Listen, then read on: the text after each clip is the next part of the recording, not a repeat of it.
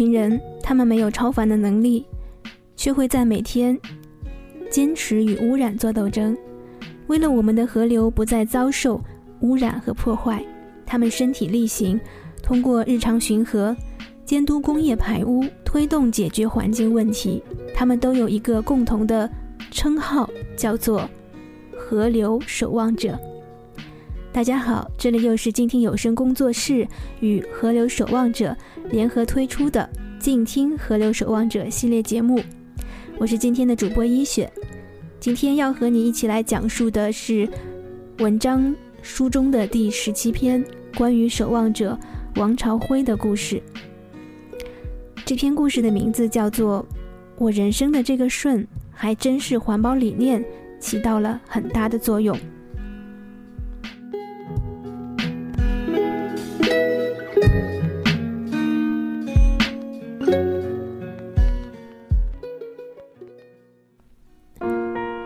者彭建斌。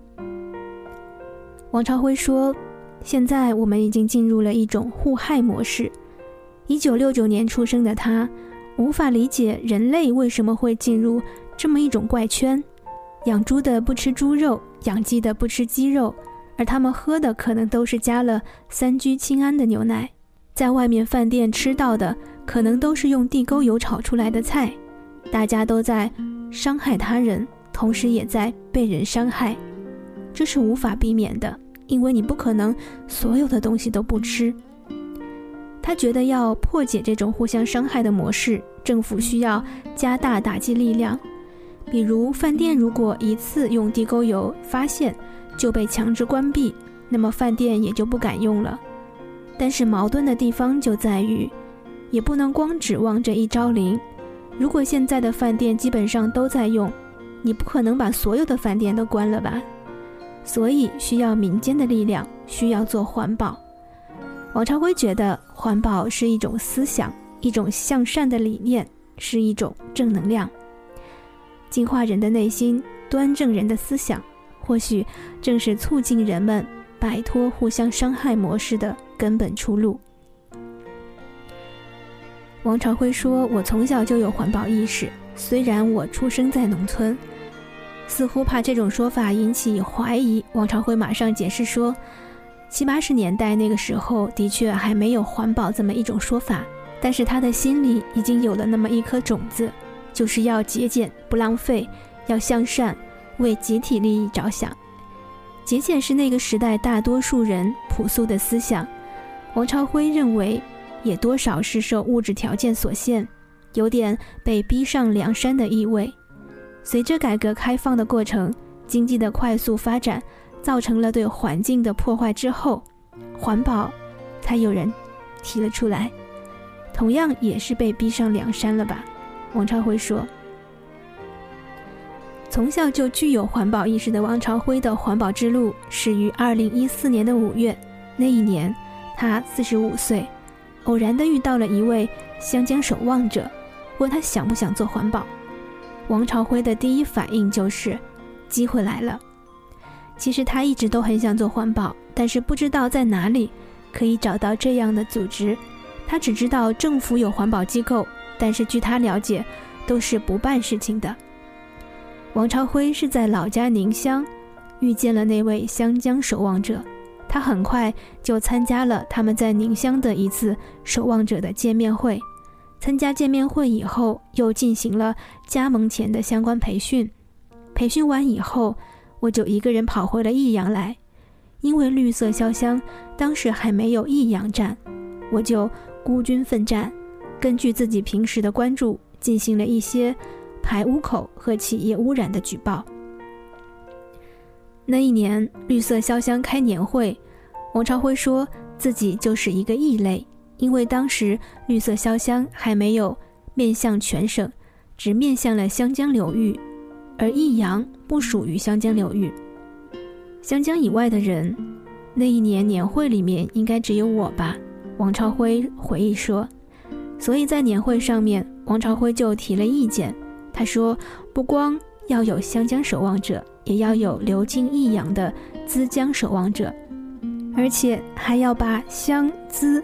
原理泗水都发展起来。他们接纳了我的意见，其实他们也正好有这个想法。回到益阳，王朝辉一边孤军奋战的调研取证，一边还得发展成员。到二零一四年的九月份，他就已经发展了四名队员。绿色潇湘在益阳正式成立了益阳站，王朝辉是第一任站长。到了二零一五年开年会的时候，益阳站被评为了最佳团队。到现在，他们已经有五十多名成员了。之所以在成立了短短一年的时间就获得了最佳团队，是因为王朝辉和他们的队员确实在那一年搞出了不小的动静。益阳的竹席在全省都有名，竹制品的加工制造业无疑也是当地政府的一大财政来源。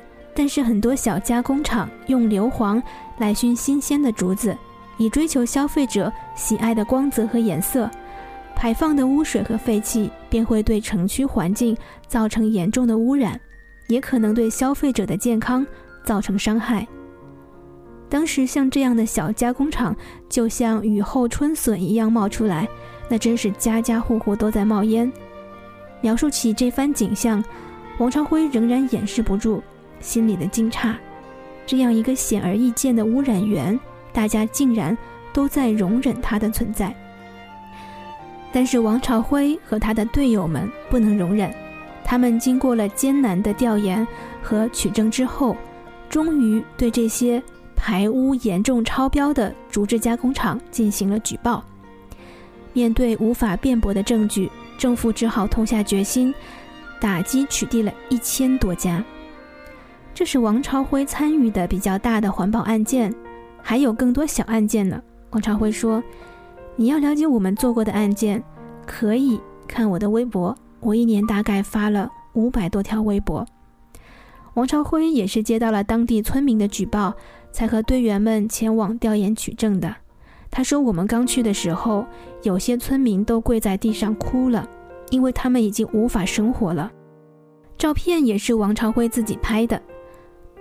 拍了被举报的单位的门头，拍了排污口，拍了被污染黄了的河水，还拍了测量 pH 值的结果，可谓是角度丰富，铁证如山。这条微博除了艾特一些环保人士和组织之外，还艾特了 CCTV 的焦点访谈、中国益阳门户网等媒体。曾经有人找到他，让他把这条微博或者某条微博删了，他的回应是。我已经发了，我是绝对不会删的。但是如果你停止破坏环境了，那我就给你发正面的微博，帮你做免费的宣传。王朝辉是为了做环保而特地去学习的摄影和写作。摄影是跟绿色潇湘益阳站的一个队员开始学的。他是一位上了年纪的老人，工作二十多年的专业摄影师。和他一起出去取证的时候。他经常扛着沉重的摄影器材，还健步如飞；爬山的时候也不带大喘气儿，那是长期职业生涯磨练出来的。当时的王朝辉还做不到，于是他就开始有意识地锻炼身体。他买了单反，下载了一个叫做“咕咚”的健身 App，一边学习摄影，一边坚持户外运动，每天晚上坚持快走至少六公里以上。他说：“我最胖的时候是一百六十八斤，现在是一百四十五斤，我的目标是一百四十斤。”现在益阳已经有很多媒体都会找益阳辉哥约图片了，而且他也很乐意提供，并且大多是免费提供的。他说：“这有利于跟当地的媒体搞好关系，必要的时候方便把他写的这些关于环保的文章发到这些媒体上，这对于他们的宣传是有帮助的。”二零一六年七月二十六日，他就利用这种人脉，在一个叫做“微益阳公号”的微信订阅号上面，将一个月前调研取证过的安化县清塘镇毛利坪村饮用水污染的事情曝光出来。这篇题为“饮用水没有了，安化县清塘毛利村村民堵煤矿一人被抓”的推文中，用了王朝辉拍的二十一张照片，约。一千字的主稿文字，底下署名也是易阳辉哥。稿子里面这样写道：“时间过去了一个多月，问题迟迟得不到解决。今天当地村民为了保护家园，封锁煤矿，被一群不明身份的人殴打。后来村民报警，在执法过程中，一名村民被打伤。截至发稿时，该村民还在派出所。在做环保之前，王朝辉基本上没有怎么写过文章，而自从做环保以来，他光在益阳红网发表的文章就有九篇了。虽然没有稿费，但是他的每一篇都被加了精华，他也觉得非常荣幸。他说：“有些人可能一辈子也没有几篇精华的。”他说：“学习写作的方法，无非就是平时多阅读，敢于尝试和表达。这方面他倒也不是觉得很难，难的是他打字比较慢，他自己的普通话说的不好，打拼音呢就比较困难。他每篇文章都是用拼音加五笔加手写三种方式一起输入完成的。发在微易阳公号的这篇推文，阅读量达到了一万九千多。”底下还有几十条义愤填膺的留言，在声讨当地政府的不作为，呼吁还当地百姓一片纯净之地。做环保会遇到很多阻力，王朝辉早就做好了心理准备。在益阳执法部门取缔水上餐饮船的时候，当着警察的面，王朝辉曾经受到过一个船老板的威胁。当时他只是在负责拍照，距离还隔得有点远。但是那个船老板好像认出他是一个志愿者，拿了一把长刀就跑过来，站在他的跟前比划说：“你们这些志愿者都是吃饱了饭没事儿做。”王朝辉当时非常镇定，他知道这个人只是吓唬他，他要打也打不赢我，于是他义正言辞地说：“你赶紧把刀放下，你再这样我就要报警了。”所幸那个人没有真正的砍上来。二零一五年。一个陕西人在益阳开的煤电厂，因为污染问题被绿色潇湘举报到环保局之后，该厂的总经理直接打电话给王朝辉说：“先见个面吧。”王朝辉知道见面无非是塞个红包封他的口，还有一种可能就是挖个陷阱陷害他，以提供赞助的名义把钱塞到他的手上，然后马上报警抓他。他说：“我们志愿者在这方面吃亏的人很多，欲加之罪，何患无辞？到时候跳进黄河也洗不清的。”他知道的一个类似的案件发生在浙江，两名志愿者被厂方的人约出去面谈，还在会议室等待的时候，一个塑料袋子就被悄悄地放到了门口，袋子里面是十万块钱。那两个人还没有碰到那个袋子，警察就破门而入。你说警察怎么来的那么快？这边给钱，那边警察就来了，中间不到一分钟。王朝辉意味深长地问道：“所以每次招了新队员，王朝辉都会给他们做这方面的培训，坚决不接受任何企业的赞助，也单独不接受任何企业的邀请和前去调研。如果要进入企业内部进行调研取证，必须有第三方机构在场。”比如益阳市的环保局或者益阳市的环保协会，而在没有这些第三方机构的陪同的情况下，他们一般只是在企业的外部进行暗访调查。做环保不容易耶，跟打仗一样，要讲究很多策略的。王朝辉感叹地说：“不过这件事情虽然不容易，王朝辉却做得很开心，也让他收获到了很多精神的力量。”以前他是抽烟的，虽然烟瘾不大，但是却一直没有戒掉。做了环保之后，也没有人讲他，但是他意识到抽烟不是一件好事情。有一天，他跟一个叫做益阳毛哥的队员讲：“我们都是做环保的，抽烟肯定是污染环境的，不能再抽了。”讲完后，两个人就真的再也没有抽过烟。怎么会有这么大的毅力呢？王朝辉认为这就是环保带给他的精神力量。他喜欢用“正能量”这个词来说明这一种力量。比如说，很多人认为做环保往往是要牺牲个人的事业和生活的，而他却认为恰恰相反。环保之外，他也有自己的事业。虽然做环保会占用他的很多时间，有的时候经费不足，他还要自己垫钱。但是，比起因为投身环保而带来的事业上的帮助，这些都算不了什么。在益阳，王朝辉所从事的机械行业的情形并不太好，近两年百分之五十以上都是关门的，还有百分之四十是没有钱赚的。而王朝辉规模不大的企业却能运作下来，并且效益还不错。他说，在这一行里，我也真的是一个奇葩了。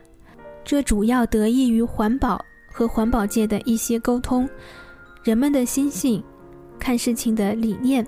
潜移默化中改变了，搞环保的人都是一些心性比较好的人，都是有正能量的人嘛。你跟有正能量的人在一起，你自己肯定也有正能量。你自己的正能量有了，别人肯定还是愿意跟有正能量的人合作。和环保理念相通的就是行善。二零一六年的四月份，王超辉就做了一个比较成功的善事。他在朋友圈里看到一位老同学得了尿毒症十三年，这个病影响生活，现在每天要搞一次透析。他的家境又比较贫寒，王朝辉得知了这件事情之后，专门为这个同学写了一篇文章，发在了微益阳公号上面，里面附带上了那个同学的微信号。文章推出来之后，很多人通过微信转红包。给了那个同学七天的时间，就筹到了十万多块。王朝辉还加入了一个爱心护鸟的微信群，那个群是为了保护鸟类而建成的。他们每天都要在群里面发红包捐款，有的时候是一两块，有的时候是五块十块。一年下来，他已经捐了一千多块钱了。他喜欢这种平平淡淡的生活，他并不羡慕那些大富大贵、大起大落的人生。他觉得平平顺顺的日子里有着细水长流的幸福。他说过，过年给朋友发短信，从来只发平安吉祥，不会发什么大富大贵。讲到这里，他又扯到了环保。他说：“我人生的这个顺，还真的是环保理念起了很大的作用。跟做好事一样，即使你钱不多，捐一块、捐两块钱，但是它能对你的心灵。”带来很大的平静感，就好比说，哎，我今天又做了一件好事，就是这样。下面是记者和王朝辉的一些访谈内容。记者问：“请讲讲你的网名，什么时候开始用的？有没有什么故事？”辉哥说：“我的网名叫做易阳辉哥，因为我的名字中有一个辉字，年龄呢也比大部分的志愿者大一些，所以二零一四年。”九月在长沙的绿色湘江年会开会的时候，机构要求网名要含地址，我就改成了益阳辉哥。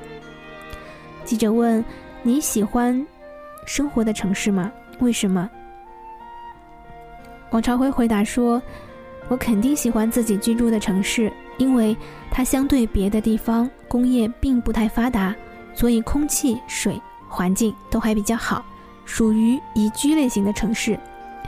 作者问：“与你生活有比较紧密关系的河流是哪条？用一两句话来介绍它。”王朝辉说：“生活比较紧密关系的当然是资江，属于水质比较好的河流。”记者问：“你经常去的监测点是哪里？为什么会选择那里？你去那里用的是什么交通工具？”